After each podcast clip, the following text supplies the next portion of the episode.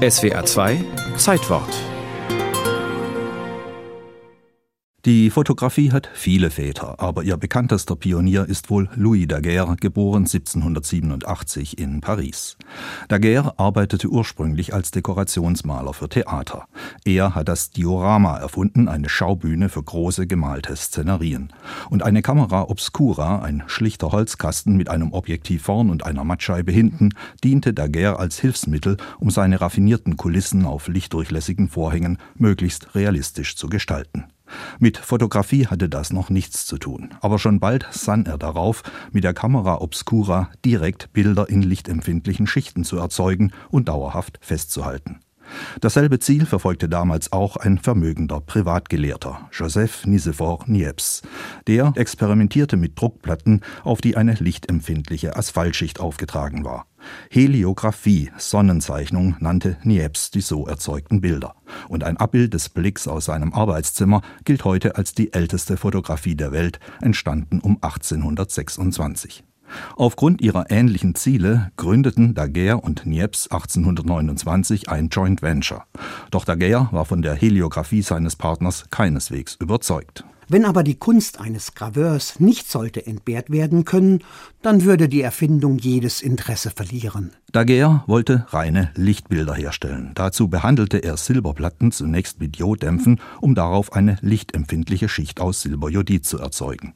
Und wenn man diese Platten in eine Kamera obscura einsetzte, entstand nach sehr langer Belichtung ein sichtbares Bild, das allerdings nachdunkelte. Aber das war nicht das einzige Problem.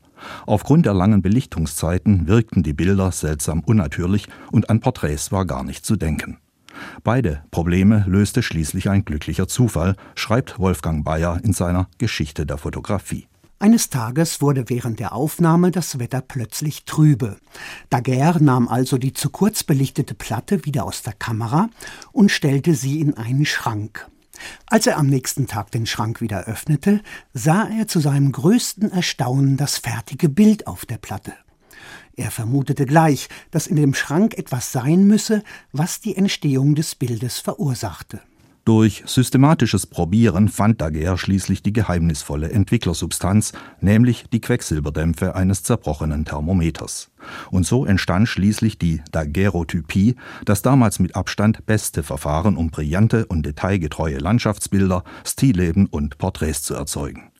Der französische Physiker François Aragon präsentierte dieses Verfahren am 19. August 1839 auf einer gemeinsamen Sitzung der Pariser Akademien der Wissenschaften und der schönen Künste.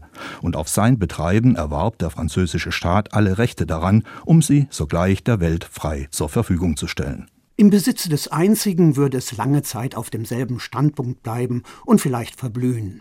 Dem Publikum übergeben wird es groß und vollkommen werden durch das Zusammenwirken aller. So begründete der Physiker G. Lussac diesen ungewöhnlichen Schritt.